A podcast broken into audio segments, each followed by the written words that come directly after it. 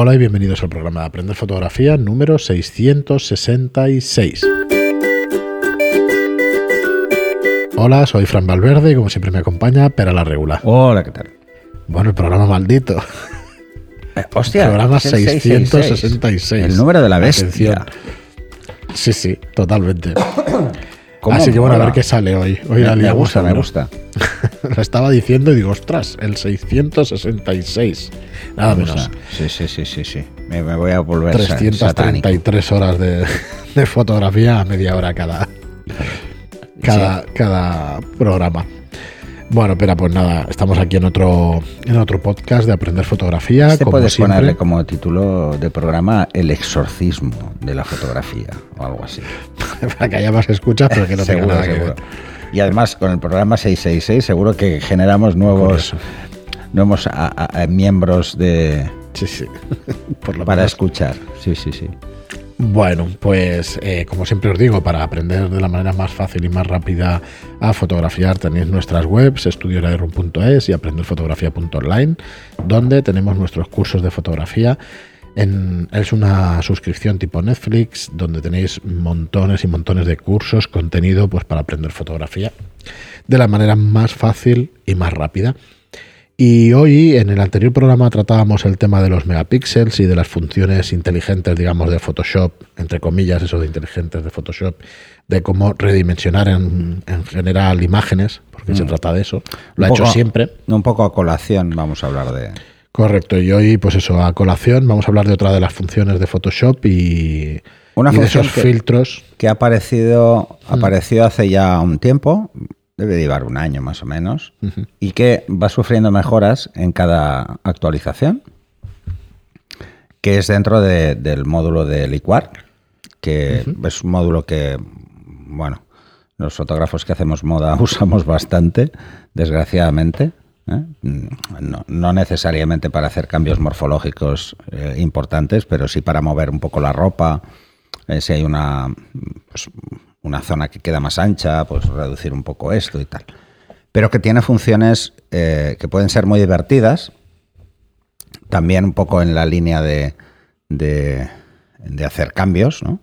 más o menos De significativos. Y que, por ejemplo, no hace mucho tuve que hacerlo retocando unas fotos de un, de un compañero fotógrafo. eh, y en un par de fotos, porque eh, por la posición que estaba la modelo, se veían raros los ojos, ¿no? Entonces tuve que jugar con el tamaño de los ojos. Esas cosas originalmente se hacían con el licuar igual, eh, pero con las funciones básicas, como expander o, contra- o contraer, tanto la zona que quieres o zonas adyacentes. Pero desde ya hace un tiempo, en, en- en el licuar tenemos la detección de caras. Que no tardará en haber detección de cuerpos, ¿eh? O sea, esto yo creo que al final mm, va evolucionando y, y te lo vas a encontrar. Porque, por ejemplo, había un plugin que era muy utilizado, que era el Portraiture, eh, para la piel, pero luego estaba el Portrait Pro, Pro, que eh, ahora también tiene una versión para cuerpos, ¿eh? o sea, para estilizar cuerpos, o sea, impresionante. Bueno, pues esta, esta función de, de licuar, que tiene la detección de caras, lo que nos permite es jugar con la cara. Eh, pues jugar con el tamaño de los ojos, la distancia entre los ojos, eh, la forma de la nariz, o sea, cómo es de ancha, cómo es el ábside, cómo es de grande, eh, la distancia entre la nariz y el labio, jugar con los labios, darles más grosor, menos grosor, incluso jugar con la sonrisa, o sea, forzar una sonrisa. ¿eh? O una cara Sí, sí, más sí, triste. Es ¿no? alucinante. Entonces, eh, bueno, esto puede ser muy, muy útil en situaciones en las que, eh, bueno, vemos que la fotografía, la parte expresiva, pues ha perdido un poco de fuerza, pero que, por ejemplo, la pose o el resto está muy bien.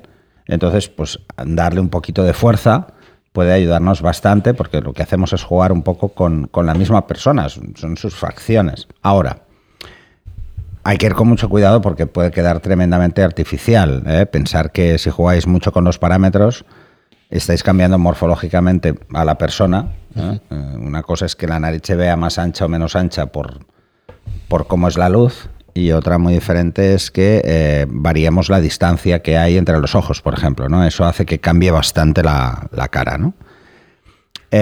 Porque precisamente, pensarlo, ¿eh? los sistemas de reconocimiento facial, los que tenemos en el móvil, cuando miramos que se encienden, mm, buscan normalmente tres parámetros fundamentales. La distancia entre los ojos, la distancia entre los ojos y la punta de la nariz y eh, la posición de la boca, ¿vale? O sea, a qué altura está entre la nariz y a qué altura está entre los ojos. O sea, busca eso, ¿eh? no, no, busca nada más. Por eso, si os dais cuenta, eh, incluso con mascarilla, si no os tapáis la punta de la nariz, funciona igual. ¿No te has fijado nunca? Mira. Sí, sí, sí, sí. Sí, sí, lo que he visto, sí. Si la punta de la nariz aparece, puede medir la distancia y entonces eh, es fácil. Incluso con la mascarilla puesta, os daréis cuenta de que si hay contraste en la zona de la nariz, calcula dónde está y lo hace exactamente igual. con la mascarilla no hay manera de que lo reconozca bien, pero sí, sí, entiendo lo que quiero decir. Eh, este, por ejemplo, sí, este lo reconoce, pero es por eso, porque debe notar el contraste. Entonces, y apunta al punto más alto, digamos, de la nariz. Apunta al punto más alto y ya está. Así que imaginaros, ¿no? Pues este tipo de cosas pueden ser muy, muy interesantes si eh, os ponéis a jugar con ello. Mm, igual hago un, vídeo de estos, de, cómo se usa. Sí, hay un montón de parámetros, ¿no? En ese filtro. Hay bastantes parámetros. Hay la detección de caras, puede haber varias caras. Además, que esto es lo bueno. O sea, no solo detecta una cara, sino que detecta todas. Sí, sí, dice los ojos cerrados es que te lo abre, te los abre. Sí, esto por ejemplo es lo que pasaba con, la, con la foto, es que tenía un ojo medio cerrado y entonces había que abrirlo un poquito. Eh, esto ya empieza a ser delicado, el tema de los párpados. Sí, pero que es, alucinante como lo hace, ¿eh? o sea, digo, no te sirve para un mural ni para un trabajo súper profesional y tal, pero para, no, en, este caso familiar y todo eso, cuidado, ¿eh? sí que puedo hacerlo porque era poquito, lo que me faltaba era poquito pero en otros casos lo que he tenido que hacer es sustitución de ojos. O sea, esto me ha pasado, o sea, una foto que está perfecta, pero un ojo está mal, o sea, se ve raro. Y tenerlo que cambiar, ¿no? Entonces tener que buscar en otra foto el ojo y ponérselo, ¿no? Esto sí, esto mm, es brutal. Yo supongo que hay muchos oyentes que están al día, pero los que no estéis, de verdad, iros al módulo este y probar, probar, porque es que está una persona sin sonreír, y dices, de tristeza hasta alegría. O sea, hay un, track, un, sí, bueno, una eh, barrita. los límites son bastante cortos, ¿eh? los movimientos que, que proporciona son cortos. ¿eh? No, no, no podréis hacer una, una sonrisa Joker. ¿eh? No, pero, ostras, pero, pero es alucinante. Bastante, bastante, sí que en algunos casos se nota mucho. Una de las cosas quizá más interesante eh, es, por ejemplo, cuando hacéis fotos ligeramente contrapicadas, los ojos se ven más pequeños. Entonces, hacerlos ligeramente más grandes va a dar una sensación como mucho más provocadora ¿no? de la mirada. O jugar, por ejemplo, cuando hacéis la foto contrapicada, el labio inferior se ve bien, pero el labio superior se ve como estrechito. Pues darle un poco más de volumen. Este tipo de cosas hay que jugar con un cierto sentido, ¿eh? para no alterar excesivamente las acciones de la persona. O sea, no alterar las acciones, sino simplemente es un tema de ángulo, ¿no? Y os daréis cuenta de que os puede solucionar fotografías o os puede mejorar fotografías eh, sin requerir eh, tener que hacerlo a mano. ¿eh? A ver, a mano también podéis hacerlo, no es muy complicado hacer a mano este tipo de cosas, pero sí que requiere ser muy fino si lo hacéis a mano. Por ejemplo, si vais a hacer los ojos más grandes, ojo, hay que hacer los dos igual de grandes, o sea, la proporción debe ser la misma. Aquí como hay un slider, hay un desplazador, es muy fácil decir, oye, pues voy a hacer Mm, cinco puntos más grande eh, el ojo derecho y cinco puntos el ojo izquierdo, así los igualo. O, resulta que no están igualados por tamaño, por, por ángulo, y le das a uno un poquito más, ¿no? Pero bueno, os permite ser muy finos, ¿eh? cosa que si vais con, con el con la tableta, por ejemplo, y vais con el lápiz e intentáis hacer eh, ensanchar una zona, si no tenéis mucha práctica y no habéis y habéis jugado un poco con, o no sabéis jugar con los parámetros del licuado, eh, se os puede ir de madre. ¿eh? Entonces tendréis que tirar hacia atrás, volverlo a hacer, que es algo que no es cómodo. ¿eh? esto es una crítica Adobe en el paso atrás. El hacer pasos atrás no es nada fácil. Entender cuántos pasos atrás está haciendo, porque no hay estadios. Lo que estaría muy bien en un módulo de licuar tan potente es ir marcando eh, como capas. Es decir, pues mira, ahora voy a tocar la boca, me la parto. La boca ya la he tocado. O sea, que si muevo otra cosa, que pueda volver a la boca, ¿no? O sea, que no tenga que que irme mucho más atrás, porque el paso a paso, como no vemos los cambios, nos tenemos que acordar. eh, a veces despista, ¿eh? O sea, requiere bastante Bueno, práctica llegará. el módulo de licuar, pero llegarán estas cosas porque ya están llegando otras al módulo de, de- al módulo de licuar, o sea que yo creo que, que al Yo final. lo hablaba con un amigo ilustrador y tal, y, y decía, bueno, es que está, están saliendo también webs, herramientas y eso, que, que directamente tú le dices, bueno, combíname es- esta imagen con esta otra y con esta otra. eh, o combíname pues un, para hacer un, una escena, para hacer un paisaje directamente, pues árboles con hoja caduca y este personaje y, y te funde la imagen y te la deja y te hace cosas increíbles. Mm. O sea, no, no llega no llega a eso ni a ser inteligencia artificial ni nada por el estilo, pero te hace cosas absolutamente increíbles. Entonces el futuro seguro que está en... eh, dice, bueno, ¿se van a quedar sin trabajo fotógrafos o ilustradores? No, lo que van a tener que tener son otras habilidades, ¿no? De saber elegir la imagen, Bueno, de, eh. de tener esas... Yo en una esas entrevista capacidades. que me hicieron en Chacata, precisamente, porque es la que normalmente lanza muchos artículos de este estilo, que me hicieron hace ya igual 10 años, una entrevista que me hicieron, eh, les dije que, que además lo pusieron como titular, que el fotógrafo profesional tiene que ofrecer otras cosas. O sea, no solo su, su gracia o su arte a la hora de hacer fotos, sino que tiene que ofrecer eh, pues igual tendrá que llegar a ofrecer mm, a menor coste trabajo, ¿no? El poder hacer estas implementaciones en las fotografías que hagan estudio, por ejemplo. A mí me ha pasado, por ejemplo, para un cliente, hacer unas fotos en estudio y claro, esas las fotos en estudio pues de, de- de un catálogo, pues al final pues pueden ser un poco feas, ¿no? Bueno, feas, son monótonas, no, no, no siempre tienen gracia, ¿no? Entonces, a raíz de, de un trabajo que se hizo en, en Pronovias, pues eh, la creación de un escenario artificial detrás donde pones una serie de paneles, como, como si estuvieses trasladando mm, esas fotografías a, a un lugar con una arquitectura como muy especial, pues hice eso, simplemente poner paneles, crear un, un fondo 3D, eh, jugar siempre con el mismo ángulo para evitar em, que choque ¿eh? y que todas las fotos queden iguales. Y luego si las metes en una web, parecen todas hechas en el mismo sitio. Evidentemente son todas hechas en el mismo sitio, que es un estudio con un fondo blanco y nada más. Sí. No sustituir Pero el fondo. ¿no? sustituí fondos. eh, y, y la verdad es que el resultado final está muy bien. Sí, sí, mm, eso lo además, veremos, sigo sí. viendo las mismas fotos, que es algo que no, no acabo de entender porque son cambios de, de temporada, pero siguen dejando alguna de estas, quizá porque les ha gustado mucho esa idea. Y además cada vez lo hace más gente esto. ¿eh? O sea, esto lo hice yo hace ya unos Sí, cuantos años, son- pero esto ahora está a la orden del día. Bueno, los CGIs en los coches se hacen por CGI. Hay muy pocas, Sí, muy pocas pero que se- compañías que hagan esta implementación de fotografía clásica de catálogo con un fondo diferente, Sí. Pues bueno, eh, yo puse un fondo 3D, pero podía haber puesto, eh, yo qué sé, eh, el, el- que no me sale el nombre, Eh, el, el- ¿cómo se llama esto? Eh, De las iglesias, hombre.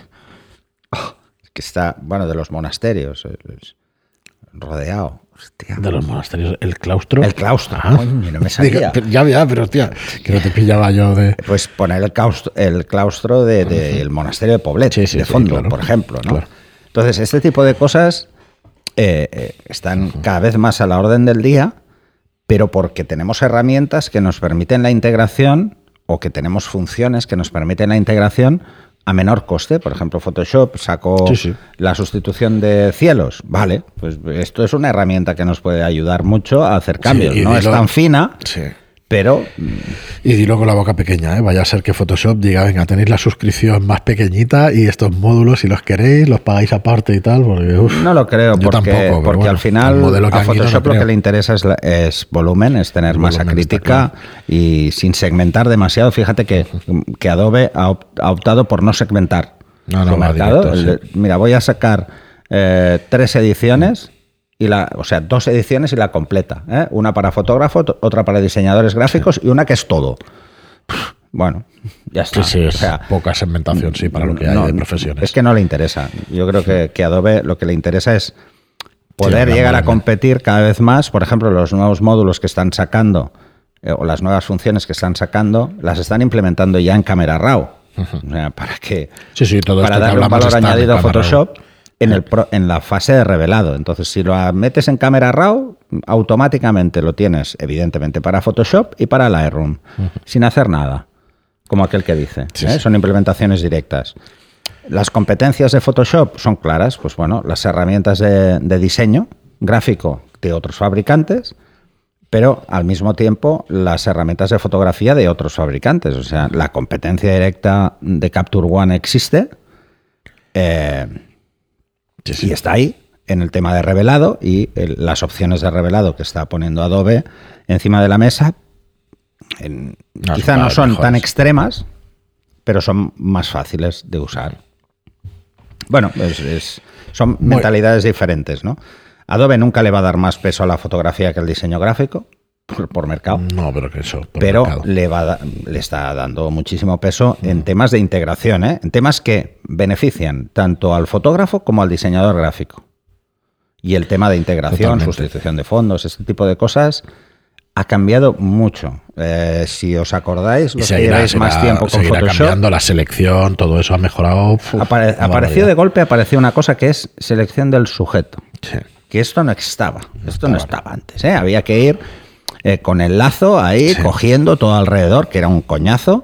Y ahora lo hace cada vez Y ahora lo hace. No, no, es que yo me quedo alucinando. O sea, lo hace muy bien. Incluso hice un, un ejercicio en el último curso. El eh, en el de eh, foto de, de- calle, callejera, donde había una bicicleta. Y claro, eh, la bicicleta, el, el tío de la bicicleta iba de rojo, colores vivos, esto que hemos hablado ya en el teoría de color, etcétera.